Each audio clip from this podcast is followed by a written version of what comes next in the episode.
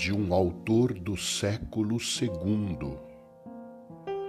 Não se abale nosso espírito quando vemos ricos os injustos e em dificuldade os servos de Deus.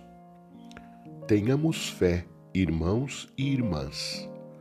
Suportamos as lutas do Deus vivo e somos provados nesta vida para recebermos a coroa na vida futura. Nenhum justo recolhe um fruto imediato, mas aguarda-o.